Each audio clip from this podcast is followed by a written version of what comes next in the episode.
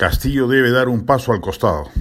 La incapacidad política y administrativa del presidente Castillo es tan ostensible que se requieren decisiones drásticas si queremos que el país no pase por un suplicio infernal el periodo que le resta para completar su mandato.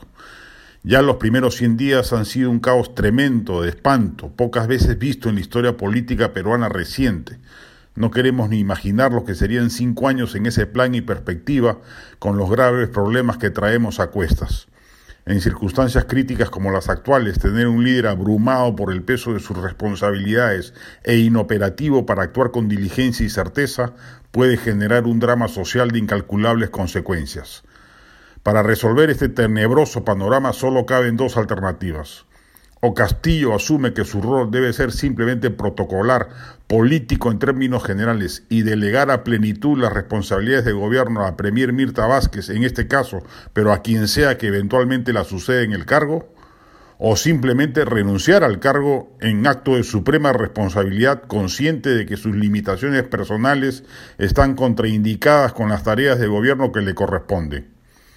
Ya Alejandro Toledo fue un buen ejemplo de cómo gobernar con gabinetes ministeriales muy empoderados que se encargaban en la práctica de gobernar mientras él se dedicaba a otros menesteres, a la corrupción campante, como nos hemos venido a enterar después. Y Fujimori o Kuczynski fueron ejemplos de la otra opción, la de renunciar. Fujimori se dio cuenta de que la situación era insostenible, que no podía librarse de Montesinos sin patear el tablero y así lo hizo.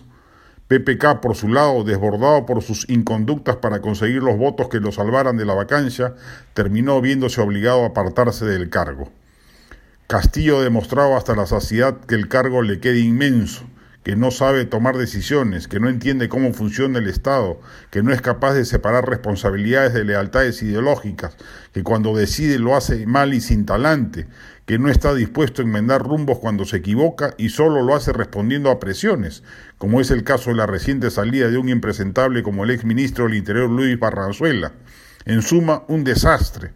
Al país le convendría que tome distancia de las riendas del gobierno o del timón presidencial y que deje que lo haga otro. Delegar o renunciar. He ahí el dilema.